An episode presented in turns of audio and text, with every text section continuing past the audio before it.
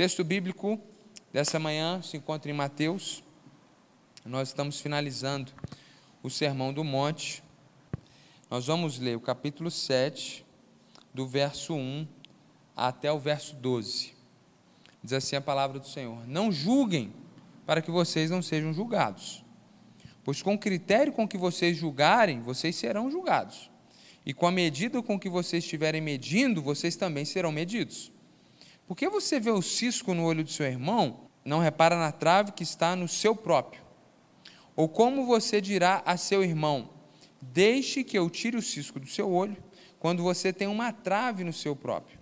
Hipócrita, tire primeiro a trava do seu olho, então você verá claramente para tirar o cisco do olho do seu irmão. Não deem aos cães o que é santo, nem joguem as suas pérolas diante dos porcos, para que estes não as pisem com os pés, e aqueles, voltando-se, não estraçalhem vocês. Peçam e lhes será dado. Busquem e acharão. Batam e a porta será aberta para vocês. Pois todo o que pede, recebe, o que busca, encontra, e a quem bate, a porta será aberta. Ou quem de vocês, se o filho pedir pão, lhe dará uma pedra? Ou se pedir um peixe, lhe dará uma cobra. Ora, se vocês, que são maus, sabem dar coisas boas aos seus filhos, quanto mais o Pai de vocês, que está nos céus, dará coisas boas aos que lhe pedirem.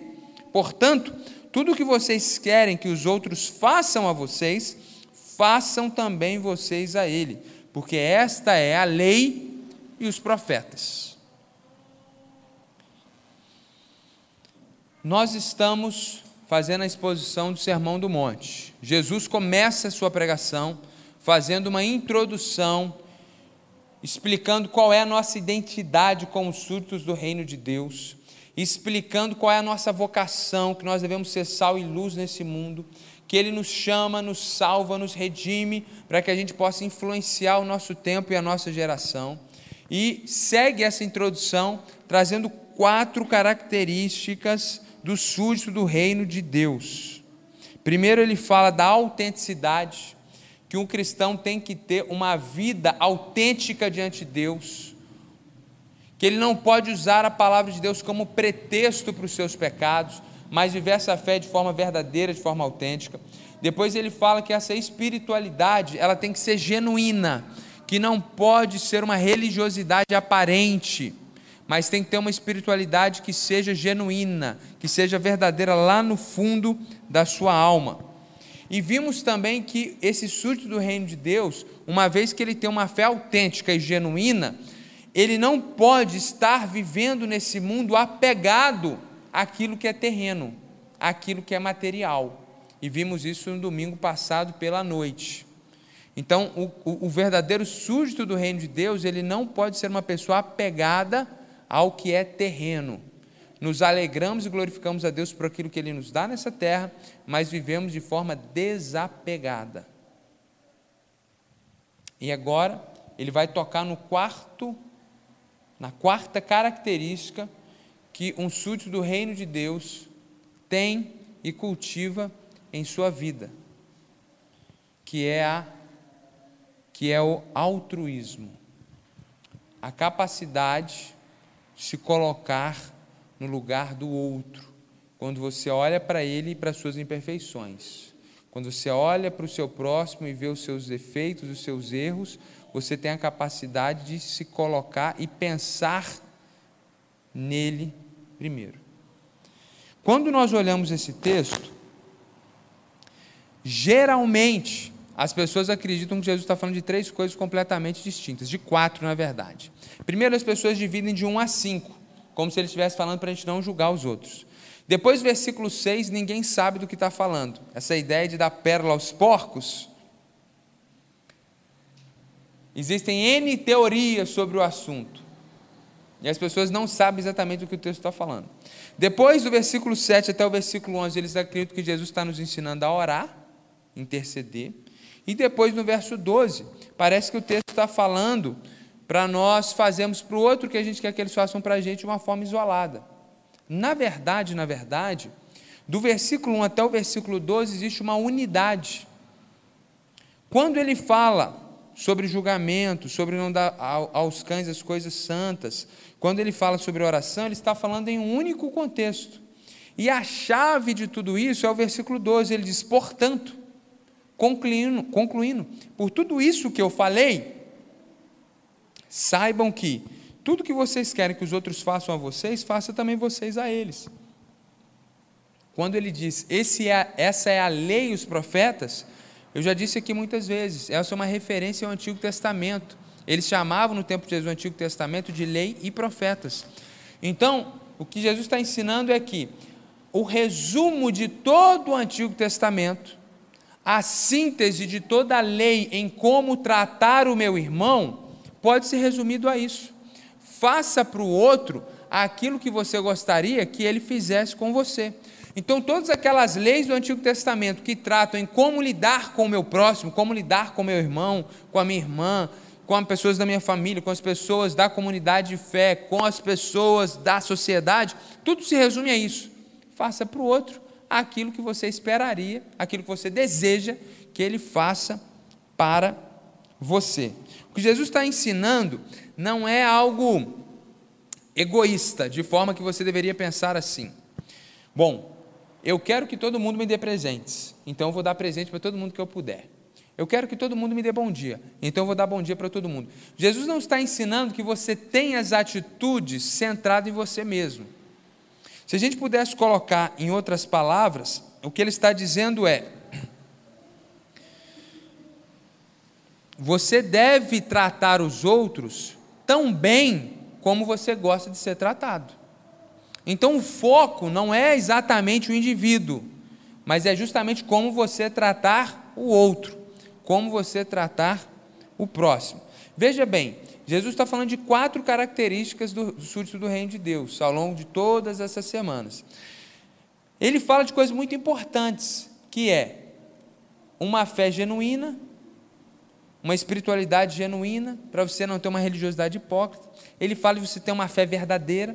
Ele fala para você não estar apegado a bens materiais, ele trata como você lida com dinheiro, com questões terrenas. E agora ele vai falar de um assunto que também é muito importante para todo súdito do, rei, para todo súdito do reino de Deus, que é o quê? Como que eu lido com a pessoa que está do meu lado? Como que eu lido com o meu próximo? Como que eu lido com as pessoas que estão ao meu redor? E essas pessoas que estão ao seu redor são pecadoras. Algumas mais do que você, outras menos que você, mas você também é um pecador e você está ao redor de pessoas. E quando nós estamos ao redor de pessoas pecadoras, naturalmente elas vão nos ferir. Naturalmente elas vão fazer coisas erradas que irão nos chocar. Porque afinal de contas elas são pecadoras. E você também muitas vezes escandaliza outras pessoas, fere outras pessoas, consciente ou inconscientemente. Quantas vezes a gente não tem que tratar situações como essa? Pastor, fulano aqui na igreja não gosta de mim. Falei, o que, que aconteceu? Não me cumprimenta. A pessoa fica ferida. E aí você vai falar com outro, por que, que você não cumprimentou o Beltrano? Eu nem sabia que o nome dele era Beltrano.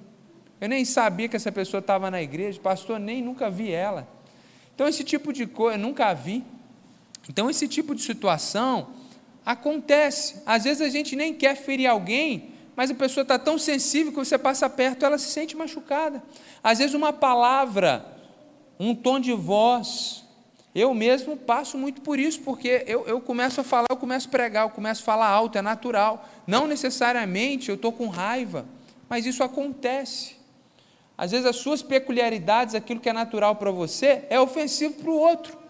Então, nós estamos vivendo em uma comunidade de pessoas de fé, mas continuam humanos e continuam pecadores.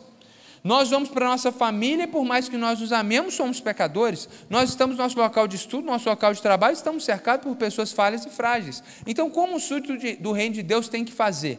Como que ele tem que se relacionar com as pessoas? É isso que Jesus está dizendo. Eu acho que se Jesus fosse dar um título para esse tópico, ele ia falar sobre isso, sobre como você se relacionar com pessoas pecadoras. Então ele vai dizer que não dê ao outro o que ele merece. Não trate o outro como você acha que ele merece. Trate o outro, é o que ele está dizendo no versículo 12, como você gostaria de ser tratado, não como ele te trata. Quantas vezes nós somos maltratados, caluniados, difamados, mal compreendidos, E o chamado de Jesus não é que você trate o outro na medida que ele te trata. O chamado de Jesus é que você trate o outro de forma superior, que você possa ir além, e que o padrão não seja como ele te trata, mas o padrão seja como você gostaria de ser tratado. E isso é de fato revolucionário, porque você pode mudar o ambiente da sua família, você pode mudar o seu ambiente de trabalho e quebrar um ciclo vicioso. Porque se alguém te maltrata e você trata no nível dessa maldade, você vai só reforçando, ele vai te maltratar, e você vai maltratar, e muitas vezes se torna uma guerra. E quantas pessoas não saíram do seu trabalho por problemas relacionais? Quantas pessoas querem sair de uma sala de aula por problemas relacionais? Quantas pessoas saem de uma igreja por problemas relacionais? Se você quebra o ciclo, não retribuindo na medida que você recebeu, mas fazendo aquilo que você gostaria que a pessoa fizesse, você está dando prova de ser um súdito do reino de Deus e você está ensinando para ele como fazer. Então, se a pessoa não te cumprimenta, o que você faz? Você a cumprimenta. Não é isso que você gostaria de receber? Então faça dessa forma. Se ele não tem educação, você ensina para ele. Esse é o chamado do súdito do reino de Deus. Ter essa percepção altruísta, pensar no outro antes de pensar em si mesmo. E aí ele vai aplicar essa, essa verdade em dois aspectos. Primeiro é, nós estamos cercados de pessoas que vão pisar no nosso calo. O que é normal, natural, ordinário, completamente humano, nós julgamos as pessoas. Nós somos especialistas, esse é o meu maior pecado, eu confesso para os irmãos, em determinar achar que compreendemos os motivos pelos quais as pessoas fez aquilo. Então, quantas vezes nós não nos pegamos pensando, nós não nos pegamos falando, fulano fez isso. O fato, às vezes ele pode ser narrado. Isso em si não é pecado. Falar que o indivíduo cometeu um pecado, se ele de fato cometeu, não é nem calúnia, nem fofoca, nem mentira, dependendo do aquilo que você está fazendo dependendo para quem você está falando e o porquê você está falando. Se você está chocado com uma situação que aconteceu e você compartilha isso com seu cônjuge, a princípio, isso não é uma dificuldade, isso não é necessariamente pecado. Se você não está ali jogando pedra, estou chocado porque aconteceu isso. Se você não falar com ninguém, você vai morrer deprimido. Então você compartilha com alguém. O compartilhar, a princípio, não é pecaminoso. Só que a nossa língua, ela tem uma, uma, um mecanismo que ela não consegue se controlar. Pelo contrário. Então o que, que a gente faz? A gente dá o fato, a gente interpreta o fato, a gente vasculha o coração da pessoa, a gente entra na síndrome da onisciência, a gente entra na síndrome de Jesus Cristo, a gente julga, decreta, dá sentença, e se não fosse os anjos do Senhor para te segurar, você ia lá e executava a pessoa. Isso, irmãos, é ser humano. Eu peco muito nisso. Por quê? Porque eu tenho contato com problema o dia todo. É o dia inteiro ouvindo problemas que as pessoas te procuram para ser resolvidos e escândalos, tragédias que a gente escuta. É um atrás do outro. E quando eu tenho aquele tempo bom com Deus, eu estou bem conectado com Deus, eu consigo me controlar. Mas geralmente é muito desafiador para mim. E nós temos essa tendência de julgar o outro. E aí Jesus fala que se a gente quer conviver bem com as pessoas e a gente quer tratar as pessoas na medida, desculpa, que a gente quer ser tratado bem e a gente tem que tratar as pessoas nessa medida, nessa expectativa de ser tratado como a gente gostaria, ele está dizendo o seguinte: primeiro ponto, de forma prática, Jesus está dando exemplo prático de como fazer isso. Não julgue o outro. Aí ele vai explicar para nós, ele vai, ele vai mostrar por que, que você não pode julgar o outro. Ele vai dizer, versículo 1, a regra: não julguem para que vocês não sejam julgados. No versículo 2 ele diz: o primeiro motivo para você não julgar porque da mesma forma que você julgar o outro, vai ser você julgado. Então, se você gosta de condenar, de julgar, um dia as pessoas vão fazer isso com você.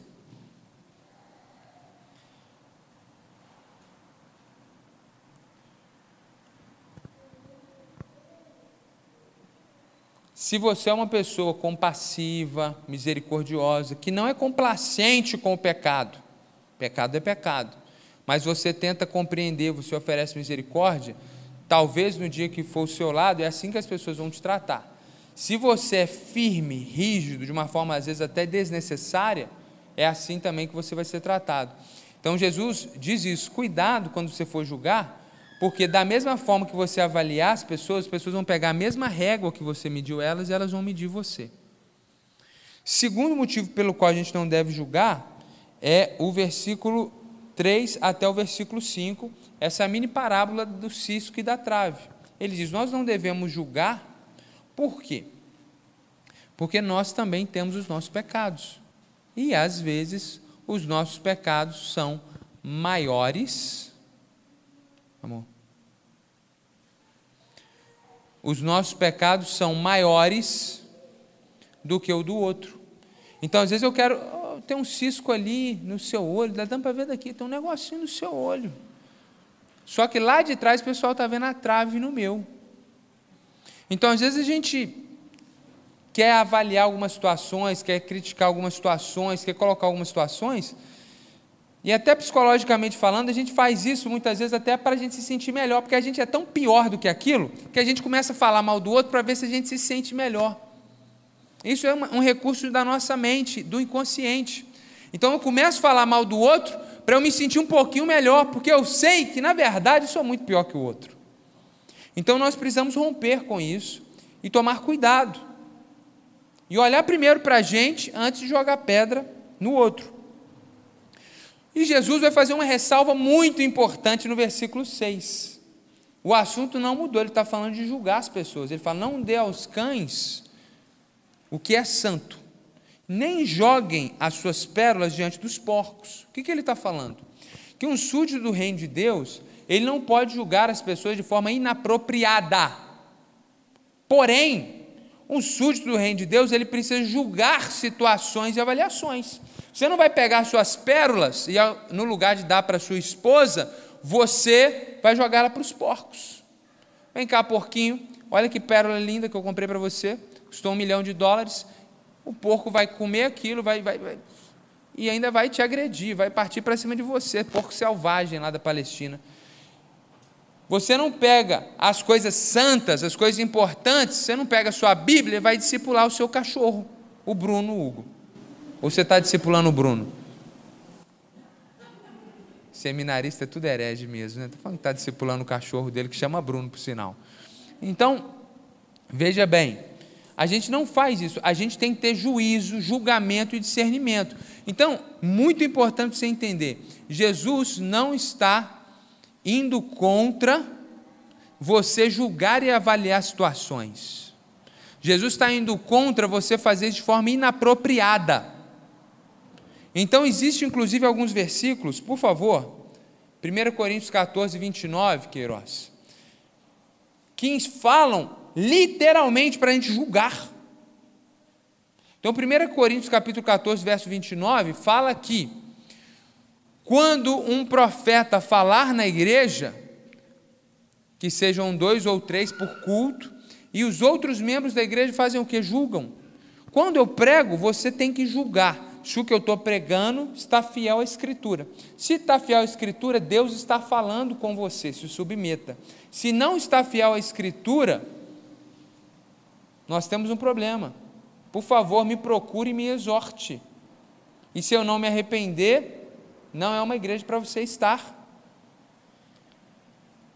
Então Jesus está deixando claro para nós, quando ele fala de dar, não dar aos cães o que é sagrado, é essa capacidade de discernir, de avaliar e de julgar. Temos o exemplo 1 Coríntios 14, 29, que fica claro: julguem a pregação. Outro exemplo, 1 Coríntios 6, de 1 a 3. As pessoas vêm do mundo com a ideia de que a vida é minha, eu faço com ela o que eu quero. Ninguém tem nada a ver com a minha vida. Se você pensa isso, você não está apto para ser membro de igreja nenhuma. Além de estar em pecado, você está desqualificado para ser parte da igreja. Porque a igreja é um lugar onde a gente mete sim o dedo na vida um do outro. Isso é bíblico. 1 Coríntios 6. Quando algum de vocês tem uma questão contra outro, os irmãos da igreja arrumam problema, emprestou dinheiro, o outro não quer pagar, o outro falou mal do fulano. Quando vocês tiverem uma questão, Como se atreve a submeter isso a juízo diante de injustos e não diante dos santos? Porque os crentes de Corinto iam lá e processavam o irmão na corte comum, na justiça comum. O irmão fulano não me pagou, emprestei um dinheiro, ele processava, era um escândalo para toda a sociedade. Ou vocês não sabem que os santos, ou seja, vocês vão de julgar o mundo. Quando Jesus vier, depois da igreja passar pelo pela compartilhamento do galardão, nós julgaremos o mundo junto com Cristo. Isso aqui é um mistério profundo, é doutrina forte. Ora, se o mundo deverá ser julgado por vocês, será que vocês não são competentes para julgar as coisas mínimas entre vocês? Por acaso vocês não sabem que havemos de julgar os anjos no dia que Deus julgar a besta, o falso profeta, a serpente e os seus anjos? Nós estaremos juntos com Jesus julgando-os. Quanto mais as coisas dessa vida. Tá bom. Ou seja, nós, irmãos, precisamos muitas vezes, ter, ter essa, essa posição de chamar duas pessoas, julgar quem errou, quem está certo, e ali ajudar em processo de resolução de conflito. Então, são exemplos claros, bíblicos, de que não é errado você fazer um juízo de uma situação. Você está sendo lá no seu local de estudo, convidado para determinada situação, você tem que julgar aquilo à luz da palavra de Deus. Então Jesus não está julgando de qualquer forma. Então o que, que acontece de forma errada muitas vezes? Nós temos um irmão em escândalo pecado, notório pecado, e as pessoas falam: não podemos julgar.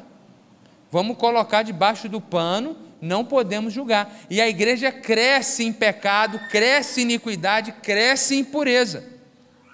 Não é esse o sentido do texto. Jesus, inclusive, ele falou: quem julga vocês, ele disse para os seus ouvintes, é a palavra de Deus.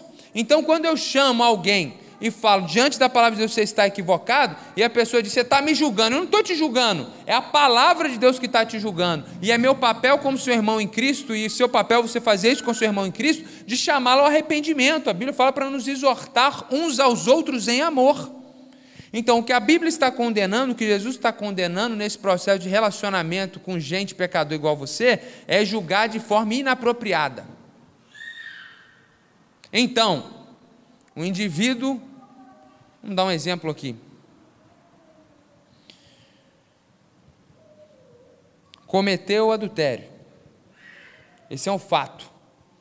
Se ele é membro da igreja, isso tem que ser conversado, isso tem que ser tratado, primeiro em esferas de liderança, se arrependimento, isso vai ficar restrito, se não há arrependimento, isso tem que ser levado para a igreja, tem que acontecer disciplina bíblica. É bíblico. Estamos falando mal do irmão de maneira nenhuma. A palavra de Deus diz que ele cometeu pecado, isso ficou claro para todo mundo, e a Bíblia diz: vai, fala com seu irmão, e não se arrependeu, leva testemunho, e não se arrependeu, leva para a igreja toda, e considera ele como gentil e publicano, desliga ele da comunidade de fé. Isso é bíblico. Agora, pastor Sérgio, viu aquele irmão lá? Sempre soube que era vagabundo, sempre soube que era bandido. Aquilo ali nunca, olha, nunca me enganou. Eu olhava assim, olhava para ele, eu, eu sabia. Inclusive, eu ouvi dizer que ele um dia, e aí você começa a entender, ó, e deve ter cometido disso porque a mulher dele é uma bruxa. Você começa a julgar, você começa a determinar, você começa a falar, você não sabe de nada.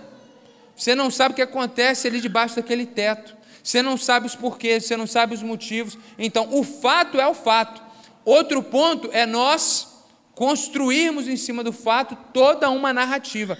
Esse é o juízo inapropriado que a Bíblia condena. Então Jesus disse: se você quer ter um bom relacionamento com o seu próximo, como súdito do reino de Deus, não julgue as pessoas inapropriadamente. E segundo, ore pelas pessoas. Não é que Jesus parou de falar sobre o assunto e começou a falar de oração. Ele fala de oração aqui nesse contexto. E é muito bonito porque o texto fala assim: ó, bate na porta, a porta vai se abrir. Busca que você vai achar. É um baita de um incentivo para a oração. Mas Jesus não está falando aqui da oração que você faz a seu favor. Ora, hora que você vai conseguir um emprego, ora a hora que a cura vai vir. Isso é verdadeiro é verdadeiro. Agora, o que Jesus está falando é: quando você estiver diante de um irmão, é isso que está implícito aqui no texto, que te feriu, que quebrou, que cometeu um pecado, vamos orar por essa pessoa. Nós tivemos aqui como liderança de juventude tem um grupo aqui de líderes da juventude, uma experiência desse texto aqui, algumas semanas, fenomenal. Havia um, um jovem da igreja que estava tendo algumas atitudes e nós nos reunimos como liderança e ficávamos tentando, primeiro relatando os fatos, depois tentávamos entender. E nessa tentativa de entender, eu quase perdia meus cabelos. Certamente pequei muitas vezes, porque eu ficava julgando, tentando entender.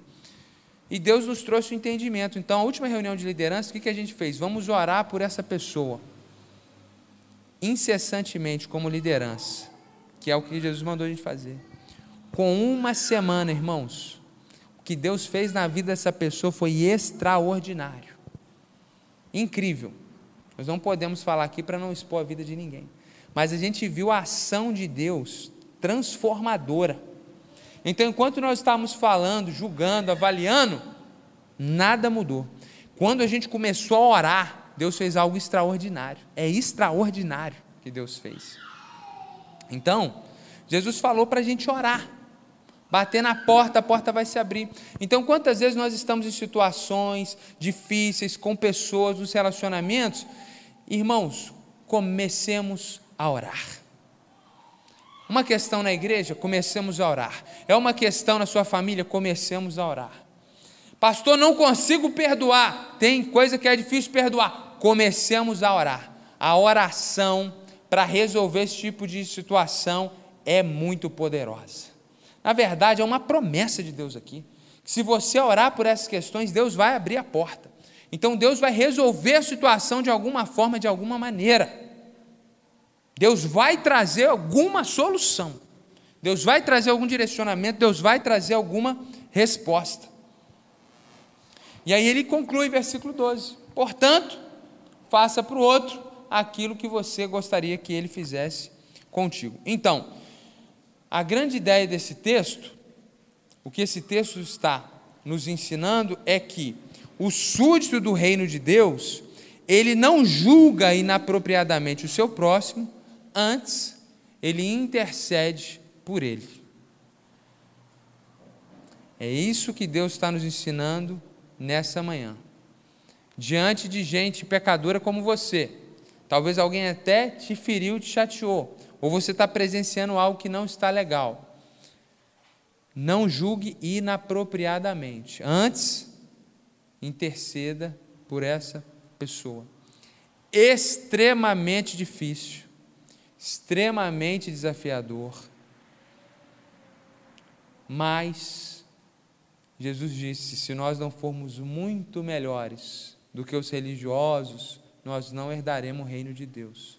De fato, o Sermão do Monte é um chamado para uma espiritualidade profunda e para uma vivência extraordinária e para vermos uma ética celestial muito diferente dessa que é nossa, que é humana e que é pecaminosa. Então, que Jesus nos auxilie, que Jesus nos ajude. Essa foi a última característica do súdito do reino de Deus, esse altruísmo, essa capacidade de se colocar no outro e não julgar inapropriadamente e antes interceder por ele. Porque quando a gente peca, é isso que a gente gostaria que fizesse, que não avaliassem sem entender a história toda e orassem por nós para que a gente pudesse ter a nossa vida restaurada. Então é isso que nós precisamos fazer também. Amém, meus irmãos? Vamos orar para encerrar esse culto. Feche seus olhos. Vamos orar ao Senhor. Ó Deus, quantas vezes tenho falhado, Senhor, julgando precipitadamente, Muitas vezes, na, no ímpeto de resolver, fazemos avaliações precipitadas e aceleradas demais. Peço perdão ao Senhor. E se alguém também se identifica, Senhor, com o meu pecado e tem errado nessa área, que o Senhor nos perdoe, perdoe pela nossa língua, que às vezes fala além do que deveria ser falado, pela nossa mente, pelo nosso coração. Nos perdoa, Senhor, e nos ajuda a não julgar inapropriadamente e nos ajuda, Senhor, a interceder mais por aquilo que vemos antes de falarmos, antes de colocarmos. Difícil para nós porque a nossa cultura é humana, é decaída, é terrena. E essa cultura é celestial.